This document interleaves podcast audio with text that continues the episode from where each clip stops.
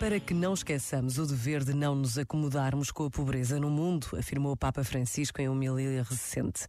Segundo uma antiga tradição, na ceia de Natal deve-se deixar um lugar vazio para o Senhor, que certamente baterá à porta na pessoa de um pobre necessitado.